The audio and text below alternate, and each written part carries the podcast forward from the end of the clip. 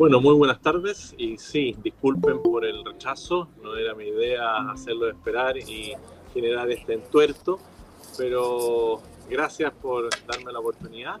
Y bueno, yo creo que todos estamos un poco sorprendidos, ya que una vez más todo lo que son las encuestas y los analistas políticos eh, fallaron y nos encontramos hoy día con dos candidatos presidenciales como es Boric y Sichel, que no estaban dentro de lo esperado por los analistas, por las encuestas, pero que era una posibilidad real. Y vimos que en las últimas semanas, al menos Daniel Jadwe, se, se disparaba en los pies, errores no forzados, tenía una gran franja, pero claramente su exposición en los debates fue muy mala. Y por el lado de eh, Sichel, vimos como una campaña eh, cercana a la gente, con muchas redes sociales, fue tomando vuelo y el candidato que se suponía que era más conocido y que tenía una fuerza más grande en, la movilización de personas, no logró la meta. Así que hoy día al menos ya vemos tres confirmados para la papeleta, que es el señor Boric, Sebastián Sichel y quien les habla. Bueno, también estamos con eh, Federica Sánchez, politóloga de la Universidad Alberto Hurtado. ¿Qué tal, Federica? Bienvenida a este panel. Hola, ¿qué tal? Perdonen, pero justo me agarraron de, vacaciones y hoy no estoy en mi casa, así que estoy en la vía pública. Bueno, bienvenida al panel de Haciendo Ciudad de esta tarde. Bueno, lo, primero, Andrea Tarciján, bueno, me imagino que la UDI está golpeadísima con lo que pasó en el día de ayer. Sí, mira, Cristian, bueno, primero saludar a José Antonio y a Federica y a todos los auditores de Radio Sago. Claro que sí, estamos golpeados, evidentemente. Eh, las elecciones, tal como tantas cosas en que uno se las juega, bueno, a veces se gana, a veces se pierde, y, y sí, pues, estamos dolidos. Eh, yo, la verdad, siempre andaba en el aire esta posibilidad, ¿cierto? Porque se veía a, a con una campaña bien eh, potente y además, más que potente, era difícil de medir porque, porque nosotros la UDI sabemos qué es la UDI, sabemos las fuerzas que tienen los partidos del, conglomerado, pero, pero esto de Sichel era, era, era un poquito impredecible, pero de verdad yo no pensé que, que iba a ganar por tanto.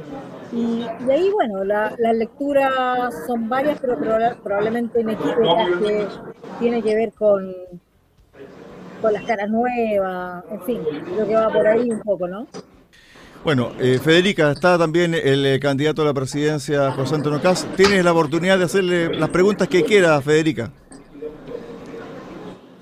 No, no sé, en este, me agarraron como desprevenida, no tengo idea de qué preguntas quiero hacer todavía. No terminé de procesarlo de ayer, eh, tengo que terminar de procesar los resultados como para pensar en preguntas nuevas.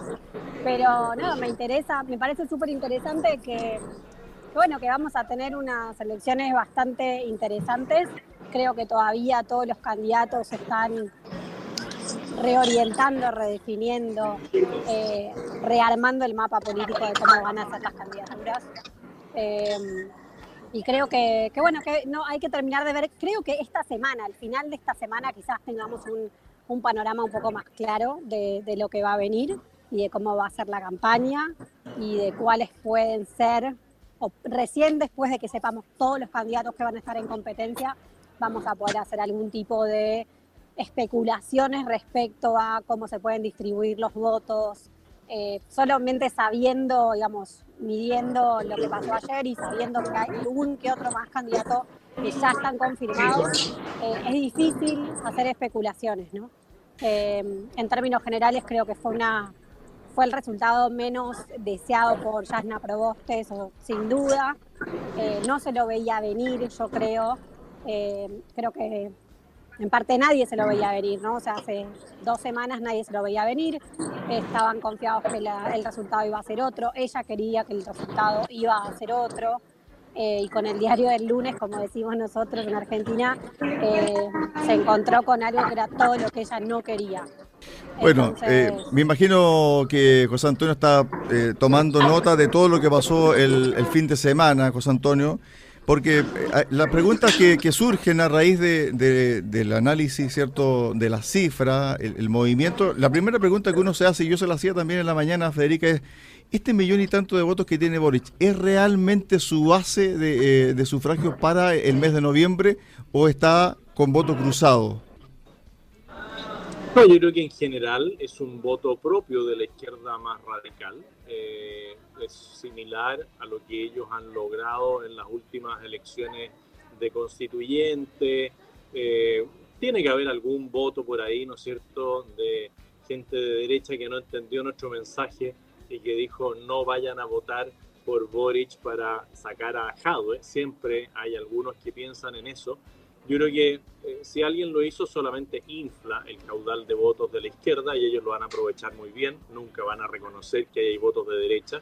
No es tan evidente como en el caso de Claudio Rego, donde gran parte de la derecha, por temor, ¿no es cierto?, a una muy mala candidata y pensando en el mal menor, votan por Orrego para que no salga Karina Oliva.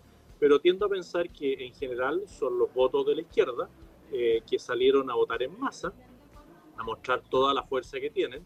A eso habrá que agregarle otro millón de votos más que podrá tener eh, en la democracia cristiana, el PPD, el Partido Socialista, que sí decir que están bastante debilitados, eh, en general vienen debilitados los partidos más tradicionales de izquierda, eh, y que nosotros tenemos que apuntar a los 3 millones de votos o más que se lograron en la segunda vuelta presidencial y ahí estará la capacidad de movilización que tiene por un lado Chile Vamos, con Sichel a, a la cabeza, y los republicanos eh, con todo el, ambiente más extenso que nosotros podemos eh, llamar a votar y aspirar a que uno de los dos eh, pase a la segunda vuelta, que es lo que nosotros creemos pensamos que la competencia aúna más votos y al menos en el caso nuestro, en el caso de que yo represento, creo que tenemos una capacidad de movilizar una buena cantidad de personas que miran desde el sentido común,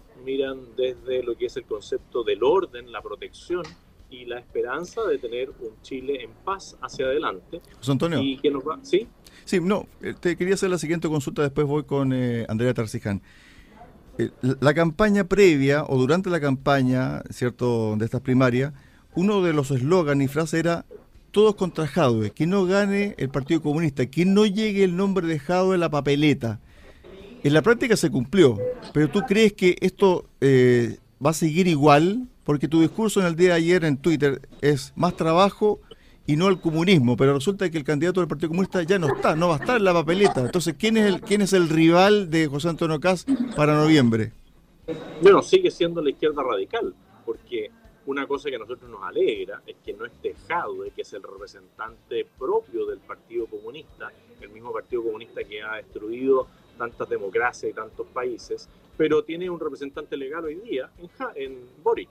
O sea, claramente Boric va a una primaria con alguien que se siente afín, si no, no iría a una primaria con el representante del Partido Comunista, y por lo tanto él hoy día es el heredero de Daniel Jadwe y de todas sus posturas bastante más extremas de las que estamos acostumbrados en Chile.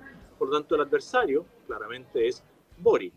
Y tenemos, junto con Sichel, eh, algunas diferencias, pero también tenemos similitudes. Ambos queremos un Estado más pequeño, un Estado más eficiente, queremos recuperar eh, el concepto de paz, de libertad, que están en la antípoda de lo que es Boric. Por lo tanto, eh, tiene que darse aquí una competencia, a mi juicio, leal, mirando siempre al adversario al frente y no al lado, y en base a eso convocar una gran cantidad de chilenos para que Chile siga en esa senda de progreso y libertad.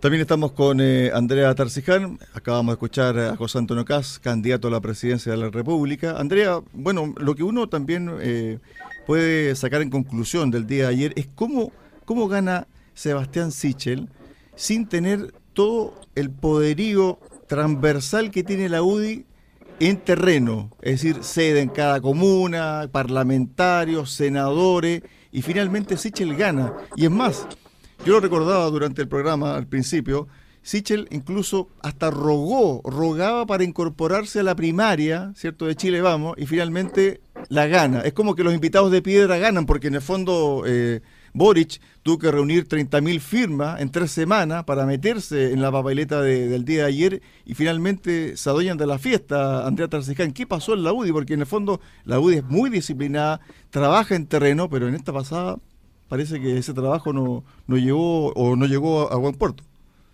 Sí, lo que pasa, lo, que, yo, creo que se, se, juntan tres, tres o cuatro cosas.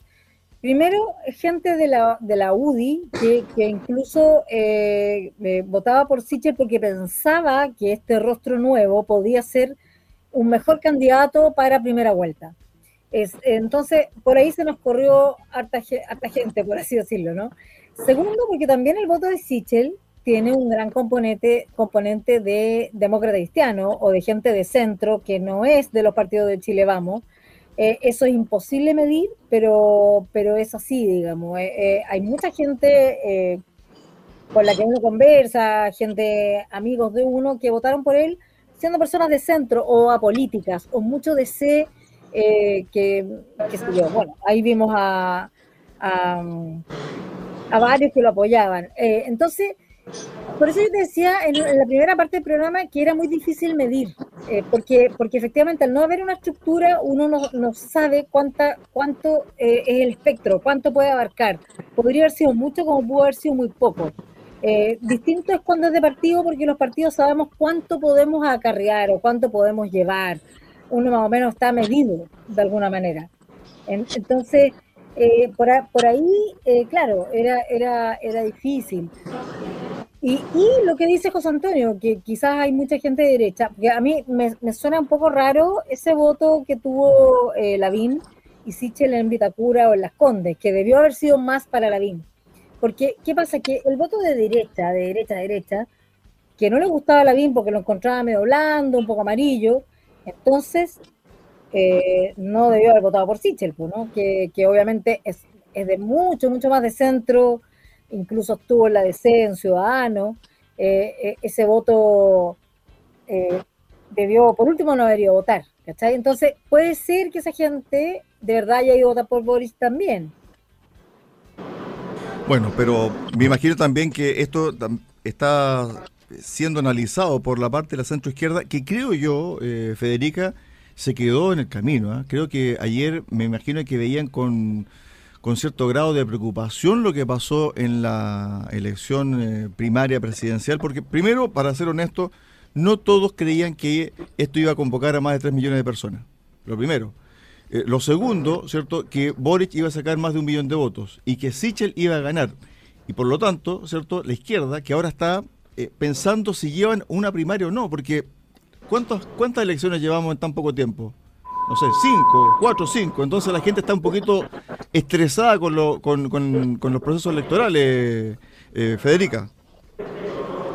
Sí, o sea, en parte creo que la gente está un poco cansada eh, de los procesos electorales, pero yo, yo soy politóloga especialista en elecciones, entonces para mí cada que hay elecciones es una fiesta. Eh, ahora sí creo que, que, la, que la centroizquierda tuvo una muy mala estrategia. El no ponerse de acuerdo o el no poder ponerse de acuerdo antes de las primarias e ir a unas primarias ellos porque no podían dirimir sus propias divisiones internas, discusiones internas, les jugó una muy mala pasada. Eh, y pueden hacer primarias hoy, sí pueden hacer primarias eh, hoy a posteriori, ¿no? Pero no termina de resolver el problema de fondo, porque no, porque hubiese sido, digamos, hubiese la candidatura que hubiese salido entre unas primarias más competitivas, al igual que hizo Chile Vamos o Aprueba Dignidad, hubiese sido un candidato con otro tipo de eh, otro tipo de peso. Hay otro tipo de validación que unge un candidato con una primaria eh, participativa abierta a la ciudadanía, ¿no? Eh, y en ese sentido creo que fueron mala, mala estrategia. Y además ellos ya saben lo que fue una mala estrategia, porque en el 2017 eh, fueron separados todos, ¿no? no fueron con un candidato único, o sea, la DSS se separó de nueva mayoría, fueron todos separados y les fue mal. Entonces digo, habiendo tenido una experiencia anterior, me, me resultó bastante extraño que no hayan, logrado generar los acuerdos para poder ir a una primaria.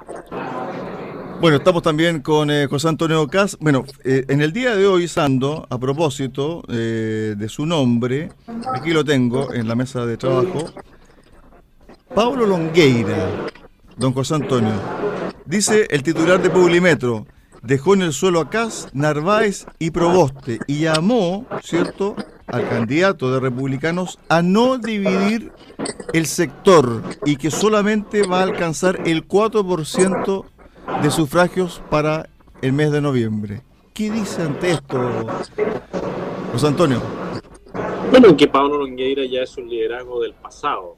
Pablo Longueira estuvo por Lavín y junto con Lavín sufrió una derrota que lo debe tener con un trauma, eh, un, problema postraumático. ¿ah? Eh, el mismo Pablo Longueira, debo decir, eh, que vaticinó que yo en el año 2017 sacaba un 2%. Todavía tengo las grabaciones de los videos donde él señalaba con mucha fortaleza, con mucha pachorra, eh, que yo debía retirarme para que Sebastián Piñera ganara en primera vuelta. Eh, ese es el nivel del análisis que él hacía. Entonces, yo creo que hay momentos en que hay que saber retirarse. Hay momentos en que uno tiene que decir, bueno, mi momento pasó.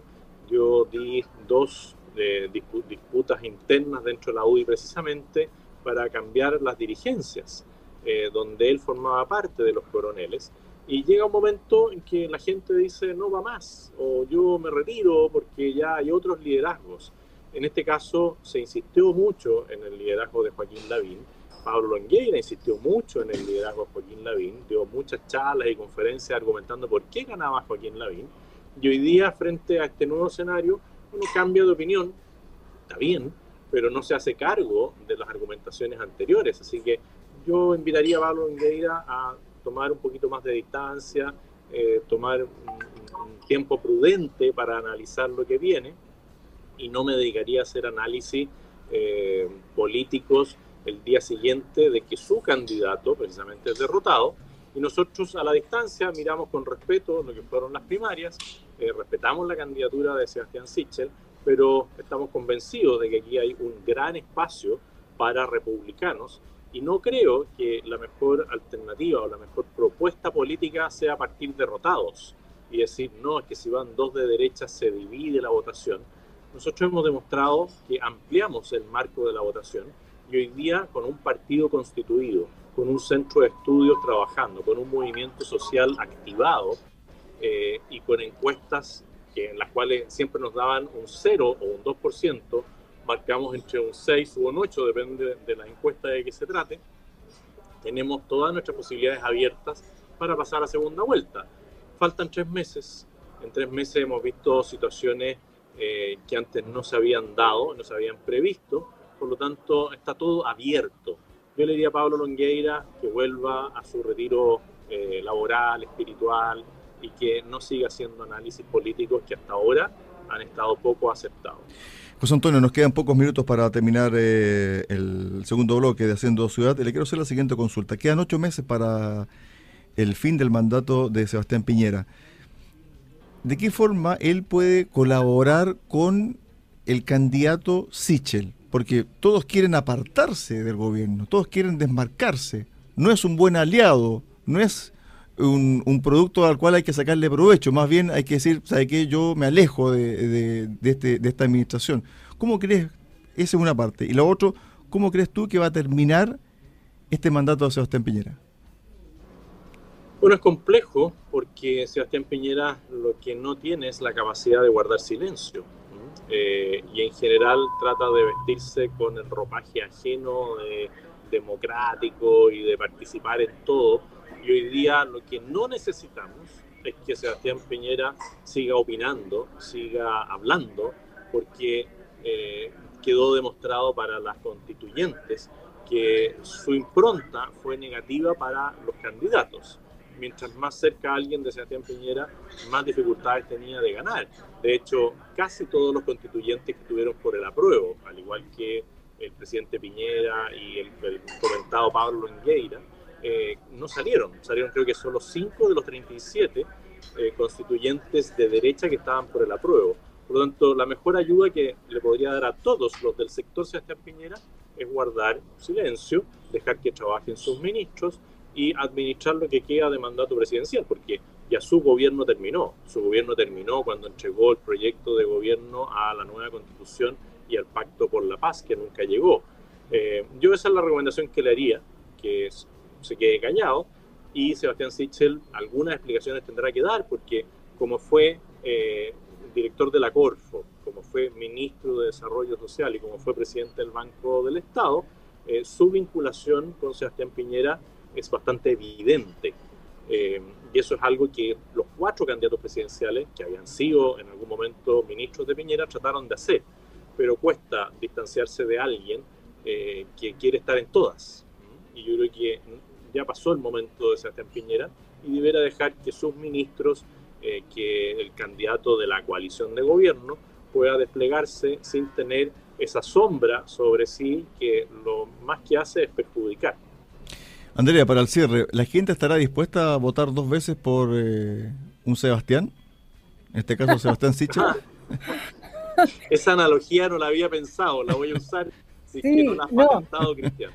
Eh, José Antonio, pero la usaron harto en campaña y, y, estaba pensando lo que tú decías y efectivamente de alguna manera no le pegó a, a Sichel esto, esta vinculación que le hicieron durante toda la campaña de que era Sebastián 1, Sebastián 2, el hijo Sebastián, en fin, porque se le, se le vinculó mucho al presidente. Entonces, pero no le pegó, no lo hizo ni cosquilla, así que eh, no, no, no sé, no sé, yo creo que la verdad en estos tiempos, desde hace dos años a la fecha, eh, en un día en política pueden pasar muchas cosas. Hay todavía muchísimos tres meses es como una eternidad, pueden pasar miles de cosas eh, y, la verdad lo único que yo espero es que todo sea en paz y en tranquilidad, nada más. Ya mucha gente ha sufrido por violencia, así que solo lo que venga, que venga en paz.